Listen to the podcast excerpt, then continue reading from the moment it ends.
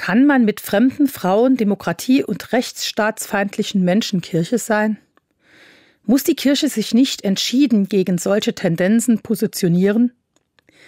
Der Vorsitzende der Deutschen Bischofskonferenz und Bischof von Limburg, Georg Betzing, hat dazu eine klare Meinung.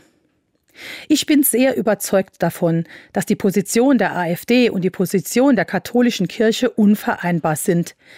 Denn wir haben es hier mit einer Partei zu tun, die nicht eine Alternative für Deutschland ist, sondern die ein alternatives Deutschland will. Ein fremdenfeindliches, ein antieuropäisches, ein nationalistisch aufgestelltes Deutschland. Davon können wir uns als katholische Kirche nur distanzieren, sagte Betzing im September diesen Jahres. Es ist ein Grundpfeiler meines Glaubens, dass jeder Mensch vom ersten Augenblick seines Seins bis zum letzten Augenblick auf dieser Erde in seiner Würde unantastbar ist, weil alle von Gott geschaffen sind und dass die befreiende Liebe Gottes in Jesu allen Menschen gilt.